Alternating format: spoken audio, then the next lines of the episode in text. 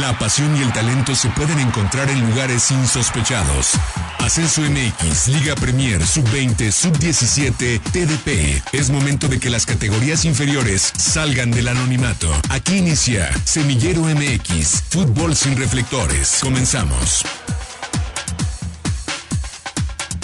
Bienvenidos a una nueva edición de Semillero MX Radio, el único espacio radiofónico para hablar de todo el fútbol profesional que no tiene reflectores fútbol en estado puro y hoy para platicar del inicio de la cobertura del preolímpico eh, de la CONCACAF Paronil rumbo a los Juegos Olímpicos de Tokio 2020. Hoy comienza la cobertura por parte de Semillero MX Radio para el torneo que dará, que repartirá dos boletos de cara al fútbol varonil en la justa olímpica a realizarse en Tokio una, una competencia que estaba prevista para que se llevara a cabo en marzo del año pasado por cuestiones ya bastante platicadas y conocidas.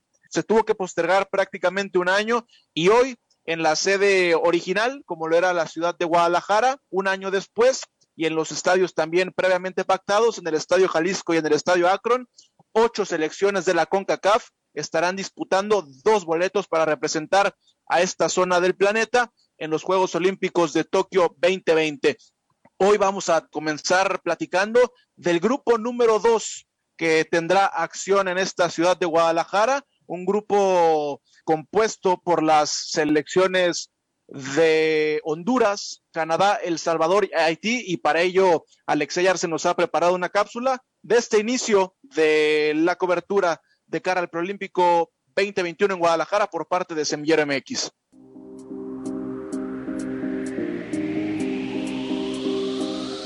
La cuenta regresiva comienza y estamos a 30 días para que inicie el torneo proolímpico de la CONCACAF de cara a los Juegos Olímpicos de Tokio. Y en Semillero MX hacemos un repaso del grupo B, el cual está conformado por Honduras, Canadá, El Salvador y Haití. Arrancamos con Honduras. El equipo catracho ha participado con su selección de fútbol en cuatro Juegos Olímpicos, donde en Londres 2012 por primera vez en su historia consiguió pasar de fase de grupos. En Río de Janeiro 2016 consiguió un histórico cuarto lugar.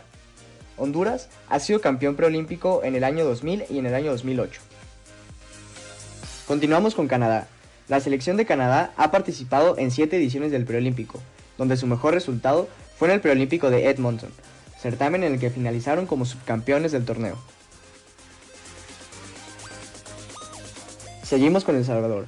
La selección de El Salvador nunca ha clasificado a los Juegos Olímpicos con su selección de fútbol, ha participado en dos preolímpicos, donde en su última participación obtuvo el tercer lugar. Por último cerramos con Haití. Muy recordada su participación en el partido entre México y Haití en Carson, California, en el año 2008, partido en el cual la selección preolímpica de México quedó eliminada. Haití ha participado en 16 ediciones de los Juegos Olímpicos, de los cuales nunca ha clasificado con su selección de fútbol. El grupo B hará su presentación en el preolímpico el día viernes 19 de marzo en el Estadio Jalisco, con el partido entre Honduras y Haití. Para Semillero MX, Alexei Arce. Ahí está la información de lo que será este grupo número 2 en el Preolímpico de Guadalajara 2021, en la previa a los Juegos Olímpicos de Tokio 2020 a llevarse a cabo este verano. Arturo Alexei, en el papel, este grupo B es el grupo más endeble, si comparamos al grupo A, donde está México, Estados Unidos, Costa Rica y República Dominicana, pero creo que si tenemos que hablar de algún favorito en este segundo grupo del Proolímpico es sin duda alguna eh, la selección catracha. Sí, por algo Honduras es, es, es, el cabeza de serie. A muchos pudo sorprender que, el equipo que hoy dirige Fabián Coito vaya a, comandar un grupo que obviamente en el papel es poco atractivo por, las elecciones. Pero hablamos de, de, un Honduras, ya escuchábamos un poquito de lo que decía Alexei, que solamente de las últimas cinco ediciones de Juegos Olímpicos, faltó en 2004, ¿eh? Pero Honduras siempre ha estado en Juegos Olímpicos en este milenio. Fue así de 2000, fue a Beijing de 2008, fue a Londres 2012 y fue a Río 2016, donde ya platicaban de ese cuarto lugar. En los anteriores se quedó en, fase de grupos.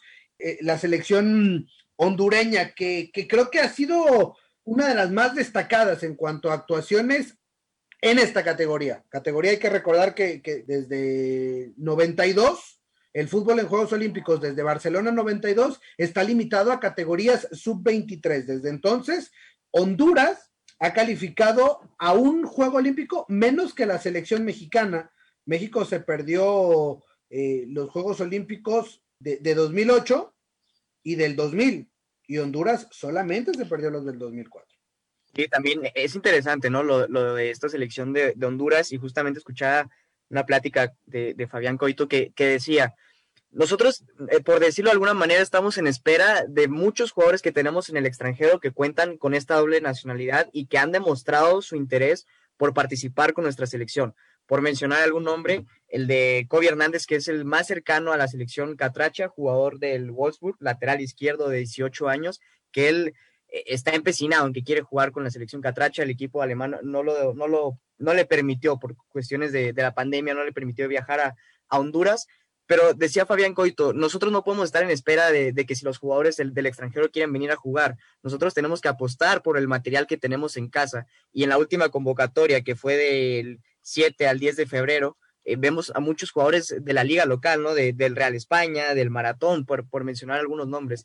Pero si se llegara a concretar alguno de los nombres que mencionó que juegan en el extranjero, creo que podría presentar una selección muy, pero muy competitiva. Estoy de acuerdo que el tiempo eh, empieza a contar, empieza a correr y se empiezan a escurrir los momentos para trabajar de lleno con los jugadores, pero ojo con, lo que pueda presentar Honduras.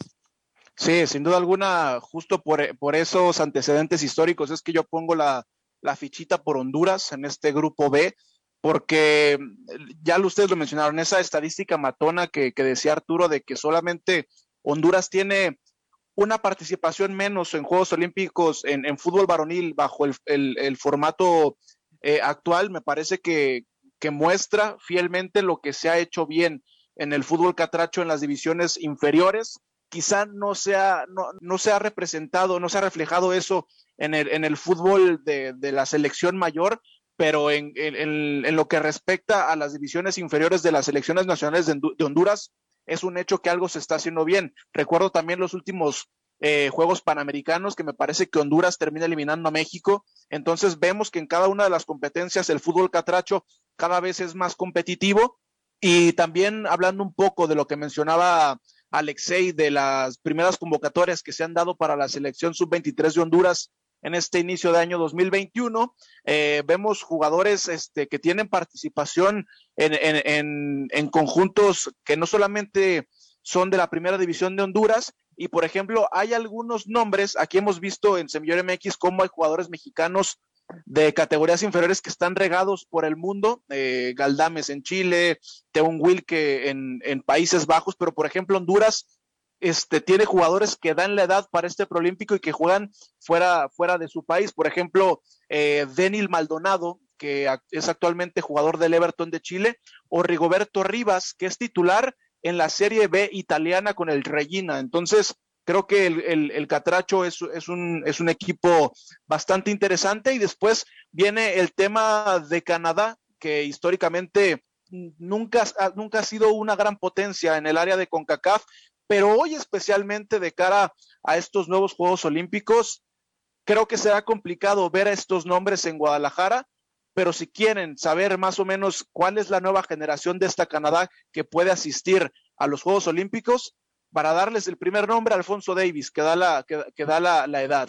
Eh, Liam Miller, que es un jugador del, Liverpool. Jonathan David, que juega en Bélgica. Entonces, esta generación canadiense me parece que también pinta bien para el futuro. Eh, Canadá, poco y nada. Podemos contar de sus historias. Ha calificado a un mundial eh, en su historia, jugará su segundo en 2026 y solamente porque es local. Tiene dos títulos de Copa Oro y, como bien decías, nada de historia en Juegos Olímpicos, nunca ha podido, nunca ha podido levantar la mano. Sí, creo que Canadá hoy no, no representa eh, peligro alguno, pero por los nombres que ya mencionas, hay que, hay que ponerle un ojo y puede ser atractivo. Digo, habrá que ver si, si pueden ser convocados, si son liberados por sus respectivos equipos europeos y si además se pueden conjuntar para realizar un, buen fútbol. Pero al menos por nombres, ya Canadá podría empezar a competir. Sí, y si yo fuera el estratega a cargo del, del, conjunto canadiense, creo que sí pujaría por, por traer estos, a estos nombres, porque en primer lugar, el Proolímpico se va a llevar a cabo en fecha FIFA. Por eso también ya hemos comentado que México puede abogar por tener a los mejores nombres posibles en esta selección sub-23. Y segundo, y segundo, por lo ya mencionado, porque Canadá nunca ha tenido una participación en Juegos Olímpicos en el fútbol varonil. Y qué mejor oportunidad que haciéndolo con esta generación, vamos a decirle, de oro, ¿no? Sí, justo eso podría ser, eh, por lo que podría ser atractivo, ¿no? Mencionabas lo de Davis, eh, insistiendo, viéndolo del lado, de por sí no tenemos tanta participación en torneos internacionales con la selección, pues bueno, esto creo que podría ser una, una buena oportunidad. No sé qué tan lejano esté de que llegue el jugador del, del Bayern Múnich. Eso es en, en, el tema de Canadá. Y después tenemos a El Salvador, que no sé si compartan Alexei y Arturo, pero creo que esto no, no solamente es un tema de selecciones inferiores, creo que el fútbol salvadoreño ya tiene muchos, pero muchos años estancado y creo que es una incógnita de cara a este prolímpico, revisando un poco de las primeras convocatorias en este, dos, en este 2021 de cara a lo que será el prolímpico. El director técnico es Hugo Pérez y prácticamente todos los jugadores convocados eh, juegan en la liga, en la liga local, en El Salvador. Entonces, ¿qué podemos esperar del conjunto del Salvador? El Salvador es un, es un país que ha asistido a dos mundiales mayores en 1970 y 1982. Es un equipo que en Centroamérica tampoco es el poderoso, como ya lo vimos que es Honduras, como lo puede ser Costa Rica o, en últimos tiempos Panamá. Lo, que sí es que El Salvador ha participado en todos los, los preolímpicos, en todos los torneos preolímpicos siempre está El Salvador. Nunca ha llegado a Juegos Olímpicos en esas siete ediciones, pero en 2012 fue su mejor resultado cuando alcanzaron un tercer lugar, es decir, llegaron a las semifinales. Creo que para esta ocasión eh, eh, esa puede ser su, eh, su, esperanza, ¿no? Volver a, tratar de llegar a, la semifinal. Creo que el grupo, por lo que ya platicamos, se presta. Hoy no tiene que enfrentar a, a dos de las grandes potencias, sí tiene que enfrentar poderoso de Centroamérica como es, como es la H, pero habrá que ver qué, puede mostrar El Salvador. Sí, coincido totalmente con lo que decía, con lo que decía Jera, ¿no? Creo que es claro el estancamiento del cuadro salvadoreño, porque comparto, ¿no? Buscando un poco de nombres, algunas joyas o demás, simplemente no hay jugadores como para exportar, como en su momento lo fue este jugador que vino de Honduras, del maratón, a jugar al Atlas, no recuerdo ahorita bien el nombre, por, por mencionar algunas, algunos nombres, ¿no? Que se llegó a decir que era joya y demás, pero ahora en El Salvador sí creo que no hay no hay mucho donde hacerle, no hay mucho que buscar y creo que sí podría ser eh, su oportunidad, entendiendo que Canadá no tenga cuadro completo. Sí, lo del Salvador, insisto, por ahí mencionaba los antecedentes históricos, Arturo, del fútbol salvadoreño en, en, general, de sus únicas dos participaciones en el Mundial eh, de la FIFA, en el Mundial para, para mayores, que ha sido un constante invitado a estos Prolímpicos y es un constante invitado a los torneos de la región, a la, a la, a la Copa Oro, a los torneos que se juegan previo, previo a las Copas Oro, pero es, es innegable que el fútbol salvadoreño ha estado estancado en las últimas décadas. Yo me atrevería a decir desde el Mágico González, y del Mágico González estamos hablando ya desde el siglo anterior, cuando la rompió en el fútbol español en el Cádiz. Y finalmente tenemos a la selección de Haití, que esta sí es una verdadera incógnita. Eh, a, ver, no quiero recurrir a los, a los clichés que siempre se mencionan sobre los equipos caribeños, sobre los equipos de las islas que son parte de la CONCACAF, pero es una realidad, ¿no? El equipo, el equipo francófono en los últimos años ha demostrado que ha, que ha tenido una evolución satisfactoria. Ya no solamente son jugadores eh, fuertes que te van a competir en lo físico, que son muy rápidos, ahora empiezan a emigrar un poquito más este, a la Major League Soccer, a segundas divisiones en el fútbol europeo y parece que ya no solamente son los jugadores fuertes, también son jugadores que ya tienen más técnica, pero hoy es muy poco lo que se sabe de esta selección sub-23 de Haití. Y pues qué podemos esperar también de este equipo de cara al Prolímpico. Eh, difícil, difícil pensar en, en, un análisis a profundidad de una selección que lo único que la historia te puede dar es, es un mundial en 1974, aquel mundial que, que, por cierto no fue México, un tercer lugar en Copa Oro en toda su historia, por supuesto, nada más, nada de Juegos Olímpicos, y, los haitianos, pues, ¿qué te pueden dar? Lo mismo que, dieron de aquel, aquel inolvidable partido y aquella narración de Cristian Martinoli, ¿no? Al único haitiano en el área. Eso, eso es lo que creo que puede, puede dar y puede generar eh, el fútbol caribeño, pero bueno, centroamericano. Pero sí es complicado tratar de hacer un análisis porque, como bien dices, los nombres difícilmente, por más que uno se eche el clavado en, en las redes, pues ni siquiera pintan, ¿no? A diferencia de, algunos que destacan, ya, lo decíamos, de los hondureños, de los canadienses, incluso por ahí algún salvadoreño, la liga eh, tiene sus, equipos interesantes que llegan a, competir en, la Liga de Campeones de la CONCACAF, pero de Haití poco y nada podemos saber. Yo creo que está más allá del deporte como, como fútbol, yo creo que no le está dando prioridad, ¿no? al balompié eh, y prueba de ello es que nunca ha clasificado a los Juegos Olímpicos con la selección de fútbol. Sinceramente, no creo que esta sea la, ocasión en la que pueda conseguir el boleto a unos Juegos Olímpicos con, su selección de fútbol, eh, pero sí es claro, ¿no? Y creo que todos coincidimos en que es el, equipo que menor propone, eh, que menor propuesta tiene en, en el grupo B y junto con El Salvador creo que la, mesa está servida para, para, Honduras, ¿no? Para que califique como, como, grupo, como cabeza de serie. Y lo que decías, Arthur, en su momento cuando estábamos hablando del Salvador, que no es el equipo más poderoso de Centroamérica, en este caso, Haití tampoco es el equipo más poderoso del Caribe. Si queremos hablar del equipo eh, caribeño más poderoso de la CONCACAF, quizá tendríamos que hablar de Jamaica. Hoy Jamaica no va a estar, hoy Jamaica no va a competir.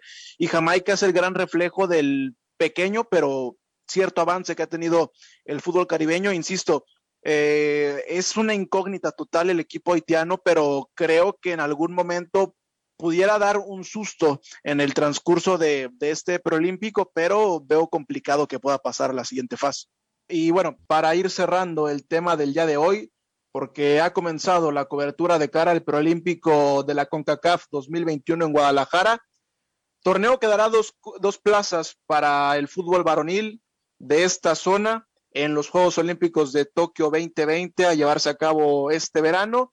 El grupo B es el tema de esta edición, grupo en el que están las selecciones de Honduras, de El Salvador, de Canadá y de Haití. Y bueno, vamos platicando un poquito de cómo se llevará a cabo este grupo en el tema del calendario. El calendario va a empezar el 19 de marzo.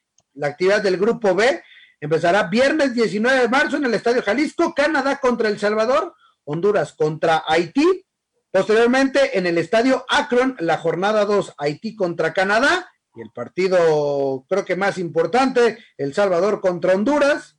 Para cerrar toda la actividad, el 25 de marzo, en el Estadio Jalisco, el Monumental, Salvador contra Haití y Honduras contra Canadá por cómo está acomodado el calendario, la idea es de que Honduras y Canadá en ese último partido, el 25 de marzo, que es jueves, se estén disputando el boleto para las semifinales. Sí, y bueno, dentro de los partidos interesantes, Arturo Alexei, me parece que hay que, hay que remarcar dos. El primero es el de la segunda jornada, donde tenemos el clásico centroamericano, El Salvador contra Honduras. Es un, es un partido de, de mucha rivalidad en cualquiera de los escalones de las elecciones entre de estos dos países.